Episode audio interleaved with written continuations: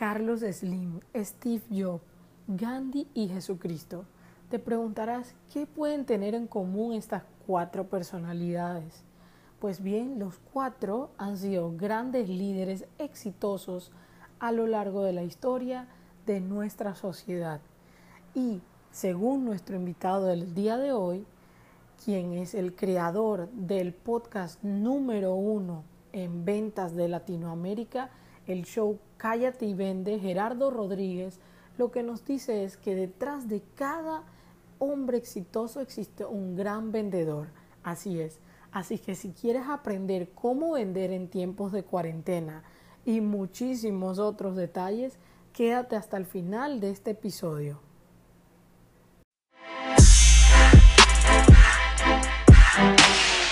Hola, mi nombre es Arlene Samaniego y quiero darte la bienvenida al mejor servicio, en donde cada semana traeré una estrategia de servicio al cliente o una entrevista con un gran líder con vocación de servicio. Bienvenido, qué gustazo me da tenerte en nuestro podcast, de verdad, muchísimas gracias, tener un crack como tú en el, en el podcast, de verdad que nos va a aportar muchísimo valor. Ahora, yo podría quedarme aquí media tarde hablando de, de cómo tú has impactado eh, en mi propia experiencia. Por acá te digo, este manualito ¡Eso! cambió la vida por completo. Pero me encantaría que tú nos, nos cuentes un poquito quién es Gerardo, eh, en qué estás actualmente con este COVID, en qué proyectos estabas em, y pues un poquito de tu trayectoria. Con mucho gusto. Mi nombre es Gerardo Rodríguez. y bueno, primero que nada, muchas gracias por invitarme, gracias por, por, por permitirme hablar con tu audiencia. Eh, bueno, mi nombre es Gerardo Rodríguez, tengo el podcast de ventas número uno en Latinoamérica, se llama Cállate y Vende. Soy autor del bestseller en Amazon, Eres un cabrón de las ventas. ¿Y quién soy yo? Pues no creo mucho en las etiquetas, pero creo que la que mejor me cuelga, en todo caso, sería la de vendedor. Soy una persona que eh, tiene la enorme bendición de vivir de lo que más ama hacer. Eh, y bueno, pues en ese sentido soy un apasionado de lo que hago. Me gustan mucho las ventas y transmito esa pasión a la gente que me escucha y me hace el favor de, de seguir mi proyecto en redes sociales. Excelente, excelente. ¿En qué proyectos está Gerardo hoy o en qué te agarró este confinamiento? ¿En qué proyectos estabas trabajando antes de, de toda esta situación? Eh, mira, la respuesta es algo compleja porque me gustaría empezar desde qué estaba haciendo antes. Eh, ¿Qué estaba haciendo antes? Diciéndole a la gente y gritándole a toda la audiencia, los cabrones de las ventas, así se llama mi, mi, comunidad. Y bueno, tengo que decir que, que, cabrón aquí en México tiene una connotación muy positiva. Entonces, cuando hablamos de cabrón, hablamos de alguien que es muy bueno o buena haciendo algo, ¿no? Eres un cabrón para boxear, por ejemplo. Entonces, quiere decir que eres muy bueno para boxear. Entonces, habiendo aclarado ese punto, para la comunidad de los cabrones de las ventas, esto es, eh, les estuve dando guerra, durísimo, Arlene, les estaba duro y dale diciendo, generen diferentes fuentes de ingresos, diferentes fuentes de prospectos. Así seas empleado y tu empleo te pague súper bien, súper, súper bien, que no tienes ninguna necesidad, de todas maneras estás en una situación vulnerable. ¿Y qué pasa? Bueno, tronó esta crisis y no es ningún secreto, yo no soy ningún gurú ni nada por el estilo, esto lo, esto lo venían diciendo muchos otros autores, muchos otros pensadores, este, eh, economistas, etcétera, etcétera. No, no inventé el agua tibia, como decimos aquí en México. Lo que sí quiero decir es que yo me ocupé mucho en eso. Yo tengo 13 diferentes fuentes de ingresos. Ahora, dos se golpearon mucho, que son las, e, eran de las más grandes. Si fueran arbolitos, yo tenía 13 árboles eh, y unos son así, si vieron la película de Guardianes de la Galaxia, uno era así como un Groot, así un pequeñito Groot que puede llamarse marketing de afiliados en Amazon, por ejemplo, ¿no? Otro, un Groot tal vez un poquitito más grande, era eh, Google Ads, eh, que hay anuncios en mi canal de YouTube y bueno, y me paga una, una lanita por ahí, ¿no? y los más gordos, con unas frutotas así grandes y jugosas que podía hasta aventar para arriba, pues eran, sin ningún secreto, conferencias y talleres públicos. Entonces, ¿qué pasa? Bueno, pues hashtag cuarentena, COVID-19, no podemos hacer, no, no se pueden eh, hacer eventos eh, públicos y como consecuencia de ello, pues esa parte se detiene. Ahora, lejos de sentarme a llorar, quien te diga que no fue impactado por esto te está mintiendo, para empezar, ¿no? Pero lejos de sentarme a llorar, ¿qué crees? Solamente tengo otros arbolitos, los cuales nunca descuidé. A ese pequeño Groot también le hablaba y también lo acariciaba y también le regaba, le cambiaba la maceta, porque si algún día, y ese día llegó, pasaba lo que está pasando ahorita, ¿qué crees? Ya tengo otros arbolitos que me puedan dar frutos, no tan grandes y jugosos como los otros, no tan grandes y jugosos, esa es la verdad, insisto, pero pero ahí están, ¿no? Entonces, eh, tengo comida, tengo, tengo estos frutos, siguiendo con la analogía. Ahora, ¿qué estoy haciendo ahorita? Evidentemente, Arlene, lo que me estoy concentrando más es en mis infoproductos, en la distribución del libro, eres un cabrón de las ventas, puedes comprarlo en su versión ebook y un curso que ahorita la está rompiendo durísimo es cómo lanzar tu podcast con éxito y monetizarlo. Ese es un curso que se está vendiendo muchísimo, mismo motivo por el cual le tajé así un 60%. ¿Por qué? Porque no quería, eh, no quería lucrar con, este, con esta situación. Entonces, bajé el precio para que sea más accesible, porque la realidad de las cosas es de que en pleno 2020, el marketing de contenidos va a ser el rey. Wow, no, buenísimo, buenísimo saber que tu podcast incluso lo usé yo misma como guía eh, gracias a él estoy pues hoy aquí enfrente tuyo y llevando contenido porque como bien nos mencionabas en, en este curso y espero que se motiven quienes nos están escuchando para que una vez te des cuenta que tienes un mensaje de verdad de altísimo valor, es muy, muy mezquino quedarte con ese mensaje para ti y no ayudar a otros. La verdad que a mí me cambió muchísimo tu, tu podcast. Eh, y lo que me llega a la siguiente pregunta. Antes de conocer tu podcast, antes de entrar en todo esto, yo, yo personalmente he estado como peleadita con las ventas, por decirlo así. Me gustaría conocer, tú que has tenido ya esta trayectoria a lo largo, qué tan común es que en estas empresas a las que ibas y prestas tu servicio, como conferencias para, para equipos de alto desempeño en venta, ¿qué tan común es que te encuentres que estén peleados o hay algún roce ahí entre servicio al cliente y ventas? Súper común. Súper, súper, súper común. No nada más entre servicio a clientes y ventas, sino también entre ventas y marketing, y ventas y finanzas, y ventas y recursos humanos, y ventas y operaciones, y ventas y almacén, ¿no? Si saben a lo que me refiero. Pues los vendedores somos los vivos de alguna forma, ¿no? Somos esa especie, esa especie rara que de alguna forma somos como los lobos solitarios, pero al mismo tiempo somos unos pollitos así que, que, que, que no nos gusta que nos traten mal, ¿no? Bueno, es muy seguido que veo eso, Arlene, es muy seguido que veo que hay eh, no, nada más distanciamiento, sino competencia, eh, hay cierta rivalidad, creo que sería la mejor palabra, entre servicio a clientes y ventas, eh, marketing y ventas, y, este, y básicamente esos dos principalmente, ¿no?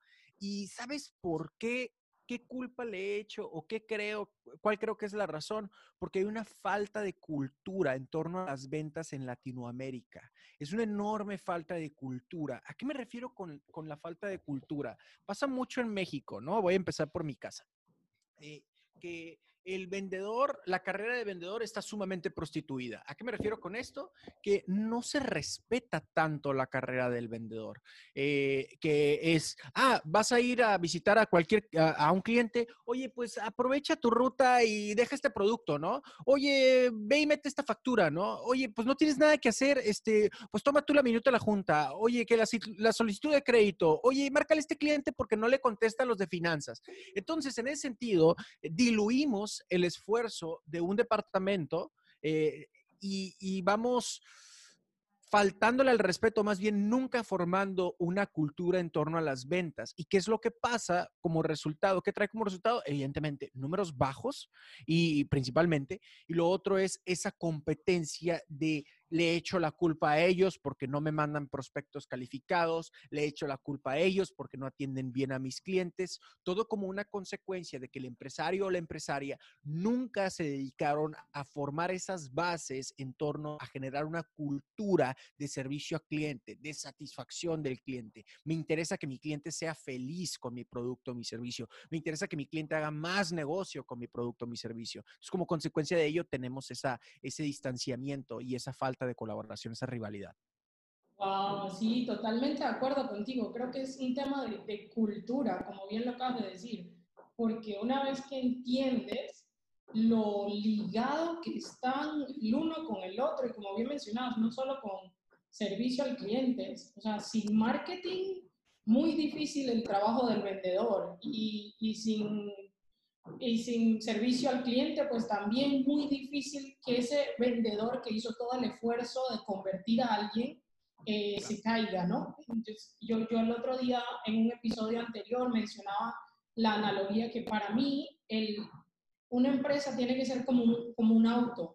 Tienes cuatro llantas en donde está marketing, ventas, servicio al cliente y el resto, digamos que viene siendo todo tu cuerpo, tu estructura de producto, manejo de cobro, todo esto, pero donde te falle una de las cuatro, o sea, muy difícilmente ese trayecto se te va a hacer eh, llevadero o vas a llegar muy, muy lejos antes que tu competidor, ¿no? Entonces sí, creo que rescato muchísimo de, me quedo con que nos hace falta trabajar más en la cultura de ventas. Totalmente de acuerdo. ¿Qué opinas tú o qué significa para ti el servicio y, qué rol crees que debería jugar en, en, dentro de la venta, en ese proceso de venta que tú lo explicas súper bien eh, para quienes todavía no tengan desarrollado este, creo que es fundamental, yo lo vine a descubrir a mis 33 años, pero lo importante es que finalmente lo descubrí. Eh, para todo en la vida necesitas tener ventas. Entonces, creo que si no, no, todavía no han tenido la oportunidad de trabajar en esto, les recomiendo que visiten el podcast de Gerardo. Pero cuéntanos, Gerardo, ¿qué rol crees tú que juega servicio al cliente dentro de la, del proceso de venta? Mira, si lo vemos de esta forma, marketing grita, marketing atrae.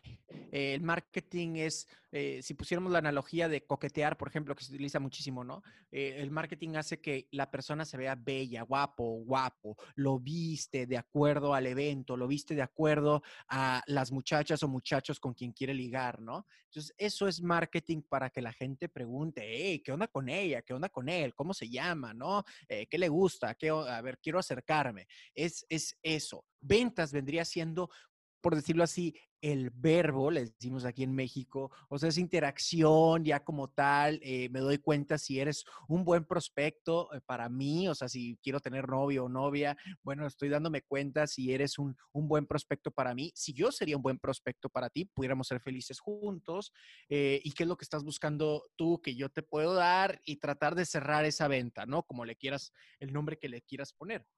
Y servicio a cliente ya te habla de encargarse de la felicidad de esa persona, es decir, qué tan bien le está yendo contigo, qué tan, qué tan feliz está con, con esa relación contigo eh, y que tengan esa, ese, ese éxito, ¿no? Recuerdo ahora mucho eh, a, mi esposa, eh, Coach Dani Stacks, que ella tiene la primera agencia de marketing digital aquí en Tijuana, eh, se llama Intex Marketing, y ella diseñó este proceso, no hay como tal una persona de servicio a cliente, sino le llamó Customer Success.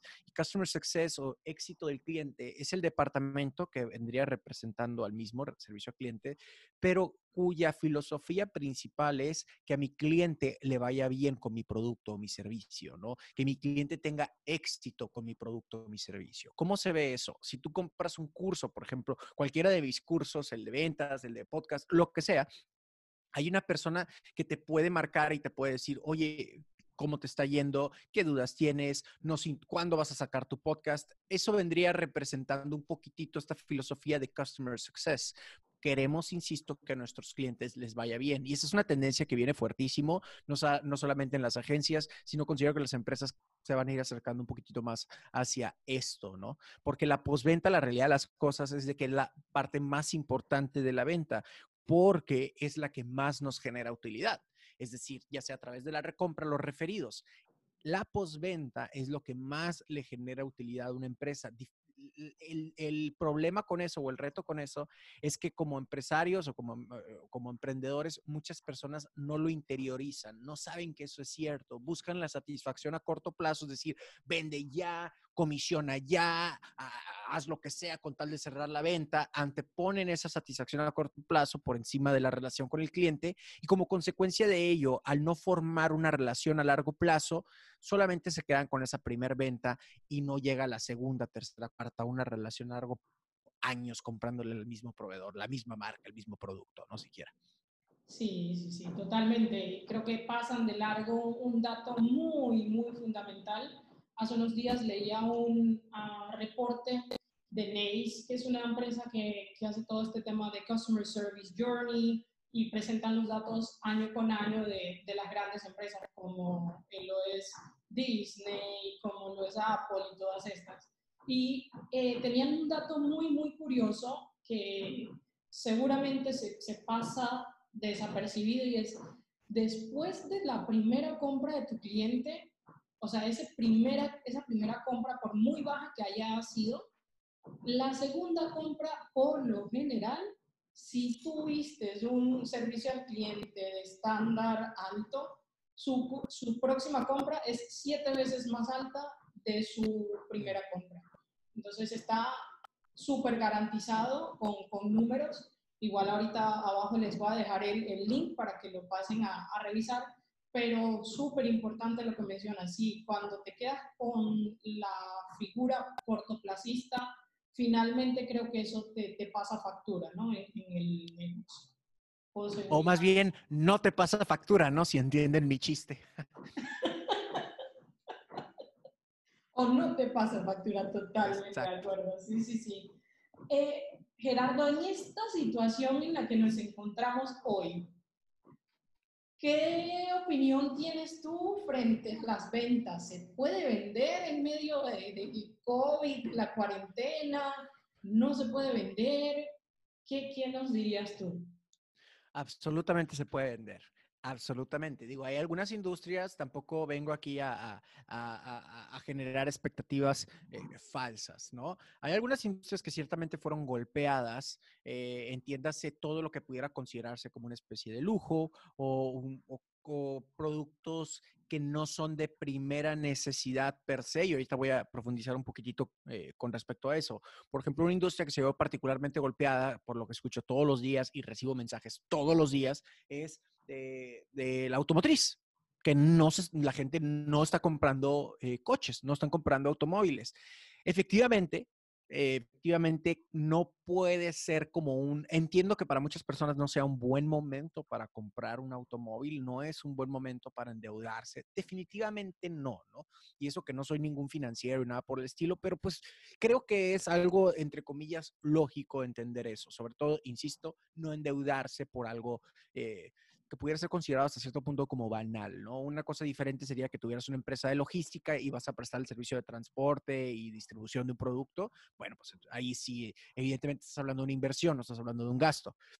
Pero regresando al punto, hay, hay industrias que han sido mucho más golpeadas. ¿Se puede vender? Sí, sí se puede vender. Lo que, lo que, lo que está cambiando y la palabra cambio me, me, causa un poquito de ruido, más bien lo que está detonándose. Es una tendencia que ya venía muy marcada, Arlene.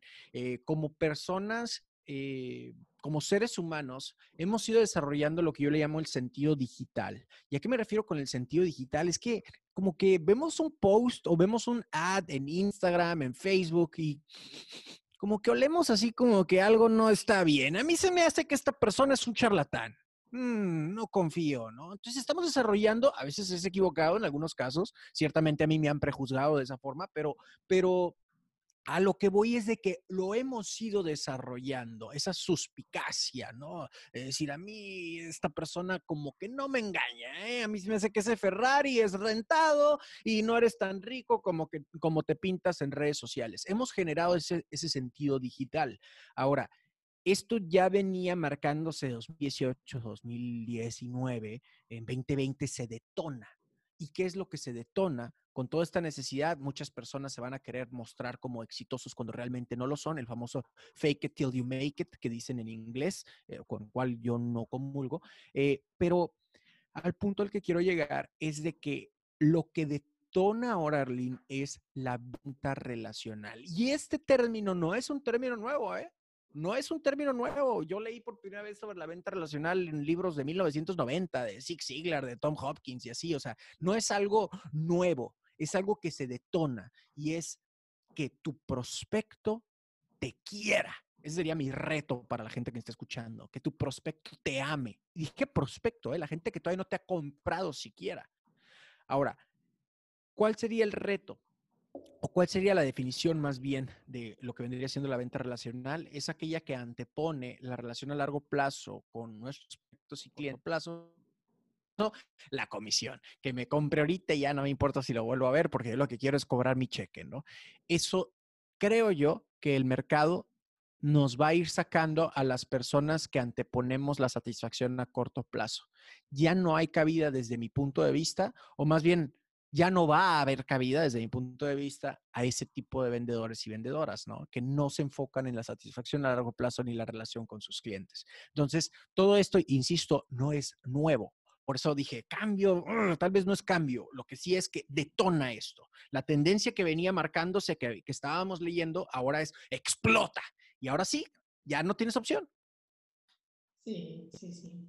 Totalmente. Y creo que con todo, con todo este, este COVID ha venido a, a, detonar eso que quizás venía poquito a poquito ya el mercado diciendo, ¿sabes? Eh, ya estoy, por ejemplo, yo, yo la verdad que te decía, y uso mucho mi caso para que pues la gente que nos está escuchando se, se, se identifique, porque definitivamente yo era una de las que tenía una gran delimitación y decía, no, ¿cómo voy a hacer yo un podcast si no soy youtuber y yo no tengo, el, tú sabes, el, el, la ostentidad que nos vendían? Y, y pues finalmente decía, pero si esta gente que no tiene un mensaje real, sino que está, sabes, vendiéndole una fantasía y golpes a la gente que, que no son realidad, no han pasado por ahí, ¿cómo no voy a atreverme a llevar el mensaje de algo que ya pasé, que me tropecé y que puedo pues ayudar a otro a que en este proceso que voy aprendiendo más se atreva a tener una voz eh, de lo que sabe, de lo que hace y ayude a otros, pero con algo real, auténtico y, y no queriendo, como bien decías, fake it until you make it, ¿no? Creo que, que eso sí venía detonándose ya desde hace mucho rato al igual que el clásico vendedor que apuesta por, por la venta ya y, y, está hostigando, que no pregunta. Entonces, sí, creo que ahí la verdad que venía ya dándose esto y el COVID simplemente nos los trae a la cara. Eh, Gerardo, una última pregunta.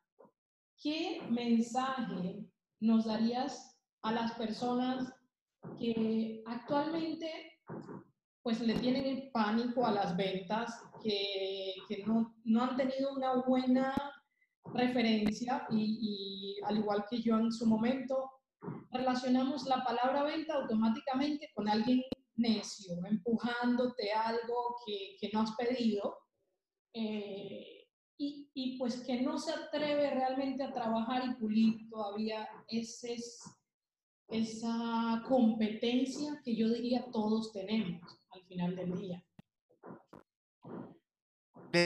Diría que tenemos que romper creencias limitantes y perdón que se escuche como que saqué mi frase de una galleta de la fortuna, pero el tema es el tema es ese, como sociedad, específicamente hermanos latinoamericanos, tenemos compramos hablando de venta y compra, ¿no? Compramos esta idea estúpida, totalmente limitante de que vender es igual a manipular, de que vender es igual a engañar, de que vender es igual incluso hasta a vencer, todavía me, me voy a palabras un poquito más amables, ¿no? Eh, incluso que eh, ser vendedor o ser llamado vendedor es igual a ser fracasado, ¿no? Nos decía la, la mamá, mijito, estudia, que te va bien en la escuela, si no vas a terminar de qué? De vendedor. Entonces, eh, compramos esa creencia limitante de que venta es igual al fracaso, de que venta es igual a mentir, a engañar, a manipular, etcétera. Y luego todavía tenemos algunos gurús que nos dicen, estos son los trucos y habla y utiliza este código y, todo ese tipo de cosas que, que, desde mi punto de vista eh, solidifican esa idea y esa creencia limitante, ¿no? Bueno, lo primero que hay que hacer es romper con esa creencia limitante y les puedo y puedo comenzar con un ejemplo. Esto lo hago en mis conferencias y les pregunto a la gente, porque sé que lo más importante, de, nada sirve, Arlene, que tú y yo es horas de ventas, que, que, que, la gente se lea libros y libros y libros de ventas si continúas con la creencia limitante en tu subconsciente de que ventas es igual a fracasado y de que ventas es igual a manipular. De nada te va a servir que te prepares y te prepares y te prepares si continúas con esa creencia limitante. Entonces, el primer paso, la realidad de las cosas que hay que romperla. Entonces, a eso me dedico en cuestión de, de, mis capacitaciones. Y en la conferencia hago este ejercicio la mayoría de las veces. Le digo a la gente, nómbrenme quiénes son Carlos Slim, Jeff Bezos, Steve Jobs, y lo que empieza, y le digo, a ver, ¿qué más, qué más, qué más, qué más? Y sale el que tiene que salir a fuerza, ¿no? Eh, Gandhi también sale, eh, y, y, sale el que tiene que salir a fuerza, ¿no? El gran maestro, Jesucristo. Y dice, Jesucristo. Y yo, ah, muy bien, qué interesante y que tienen todos en común, ¿no? Y me van a perdonar quien, quien son como muy conservadores en el tema, en el tema del cristianismo. No es mi afán de, de, de, de eh, la voy a, lo voy a hacer a, reducir al gran maestro a, a nuestro nivel, por, por, si me lo permiten un segundo. Y tienen en común es que eran grandes vendedores, eran grandes líderes. Me encanta porque, según yo, me creo mucho porque me considero un sobresimplificador que en un libro de 170 páginas eh, pude decir de una forma práctica cómo vender y cómo te puede ir mejor. Bueno, Jesucristo lo hace con una sola frase y dice, sabes que estás frente a un gran maestro cuando, cuando dice mucho con muy pocas palabras. Dice, pide y se te dará. Cierre de ventas. Toca la puerta y se te abrirá. Prospección y llamas en frío. Entonces, el, el, el punto aquí es, lo primero que tenemos que hacer es darnos cuenta que cualquier persona exitosa tú enséñame a una persona exitosa, yo te enseño a una persona que sabe vender. O me van a decir que Jesucristo no era un gran vendedor. Y era vendedor de los de puerta en puerta, con un gran discurso, con un gran ejemplo y todo lo que, lo que ya sabemos, ¿no?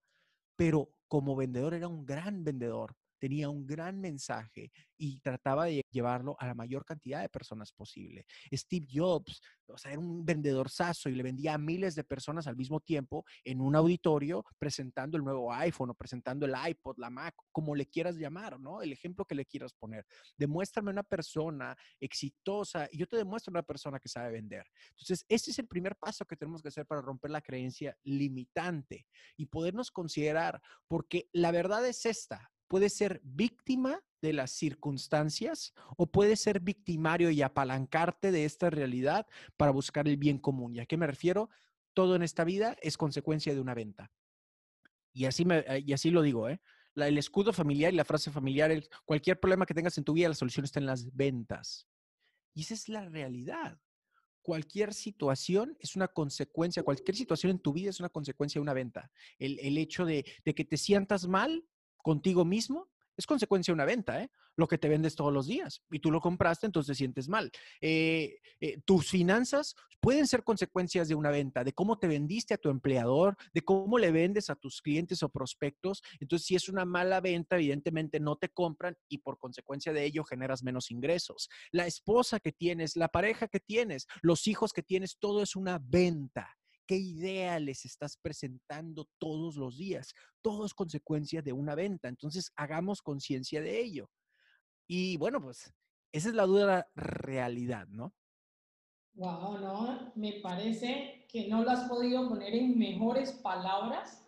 Eh, Espero, la verdad, poder tenerte con nosotros en un segundo eh, episodio, en alguna otra ocasión. Con mucho gusto. Muchísimas, muchísimas gracias. Creo que eh, todo el contenido que nos has compartido ha sido muy, muy valioso. Eh, y la verdad que no queda mucho más por agregar, que tú lo dijiste muy bien, hay que romper con las creencias limitantes.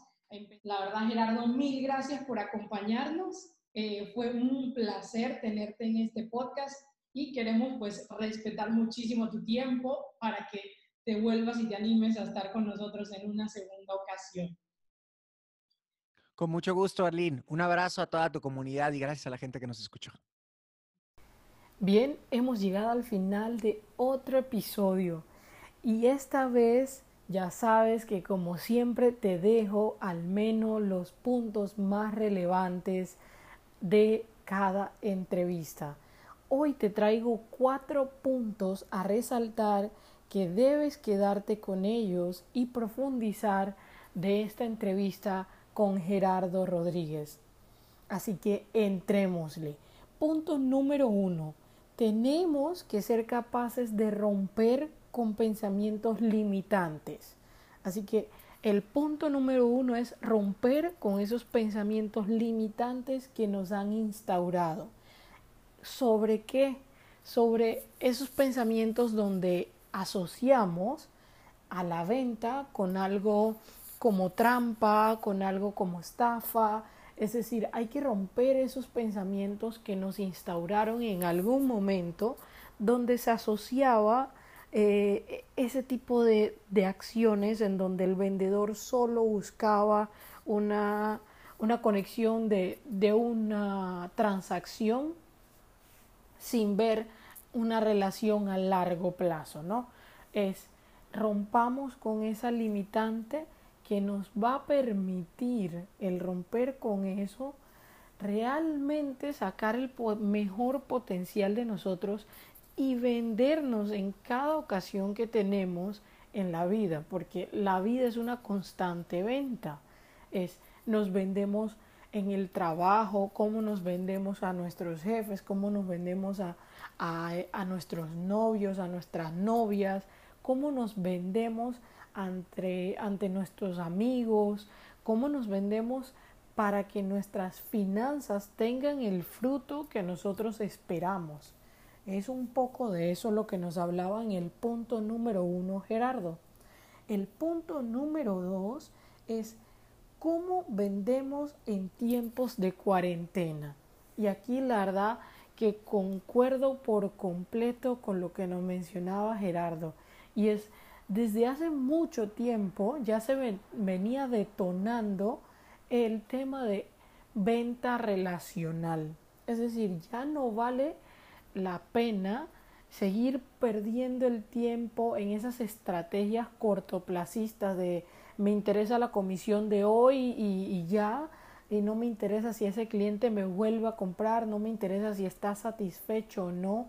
Es cómo migramos a un mercadeo, a una venta, perdón, una venta relacional donde realmente conectemos con la necesidad y la satisfacción de nuestro cliente para que generemos esas ventas de recompra y que nos refieran con sus amigos, sus familiares o con sus colegas de la misma industria, ¿no?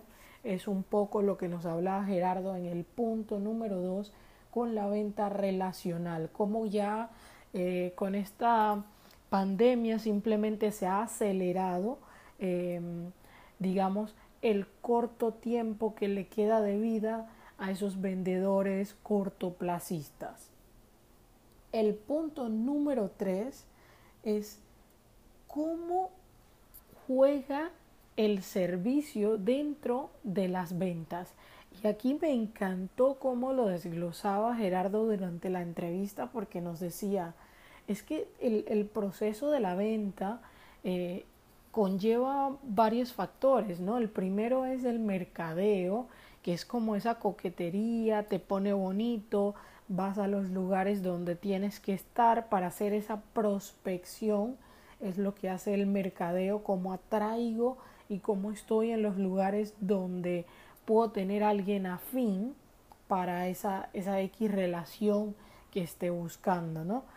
La venta tiene que ver más con cómo cierro ya esa, esa persona que ya vi que tiene ciertas cualidades, que tiene ciertas necesidades y que yo puedo cumplir o que a mí me, interesa cumplir con esa necesidad. Entonces, eso, eso hace la venta, ¿no? Es cerrar esa, ese gap entre lo que ya hizo mercadeo y concretarlo. Pero el, el, el servicio es más allá en ese momento en donde ya lograste cerrar, ahora el servicio lo que le toca hacer es cómo, cómo te está yendo en esa relación. Ya nos conocimos, ya salimos, es qué tanto le gusta tu producto, cómo se siente con tu servicio, si le gusta, no le gusta. Es ese tema de seguimiento, ese enamoramiento, es, es no perder ese encanto, ¿no? Durante eh, la relación que has entablado ya con esta persona o con este cliente. Así que ese es el punto número tres. Me encantó cómo lo explicaba Gerardo, el rol tan claro que juega servicio dentro de la venta. Y el punto número cuatro, eh, la verdad es que como al inicio de este podcast te mencionaba, es detrás de cada persona exitosa hay un buen, un buen vendedor. Y eso es, la verdad que lo puedes evidenciar en todos los libros de finanzas, em, como lo es Padre Rico, Padre Pobre, El cuadrante del flujo del dinero, El secreto de las mentes millonarias de Tiva Erker. Si, si lees varios de estos autores, te darás cuenta que ellos mismos los dicen en sus libros. Es, no soy el, más, el mejor escritor, no soy el que mejor entreno a la gente, soy el más vendido, ¿no? Y esa es la clave que ha estado ahí latente, creo que nos los han dicho muchas veces y no, no terminamos de asimilarlo en América Latina por esas creencias limitantes que nos han instaurado en donde se asocia la venta con un tema de estafa o poco profesional, ¿no? Un poco nos contaba Gerardo como antes eh, nos decían, bueno, tienes que estudiar porque si no estudias te va a tocar ser vendedor, como si fuese algo denigrante o, o sabes, algo menor que cuando es todo lo contrario. Puedes tener la mejor idea del mundo y puedes tener el mejor producto y el mejor servicio, pero si no lo sabes vender, no va a pasar de nada, o sea, no va a pasar de, simplemente una idea, no va a pasar de un intento.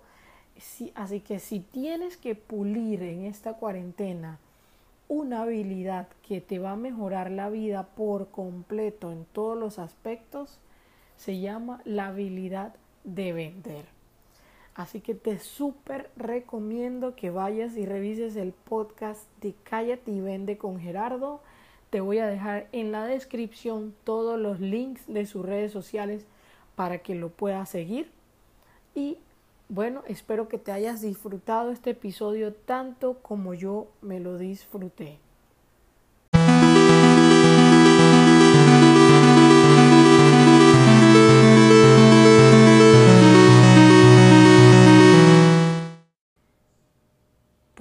Quiero agradecerte porque me has acompañado hasta el final de este episodio. Espero que te haya gustado y más importante que hayas encontrado la información útil. Si es así, no olvides suscribirte, déjame tus 5 estrellas en Apple Podcast y compárteme qué fue lo que más te gustó de este episodio. Te invito a que le tomes un screenshot de tu podcast y me tagues en mis redes sociales, ya sea Instagram, Facebook o LinkedIn. Me puedes encontrar en Instagram como asamaniego de o en Facebook como Arlín Samaniego. También en LinkedIn me encuentras como Arlín Samaniego. Eso es todo y muchísimas gracias por quedarte hasta el final de este episodio.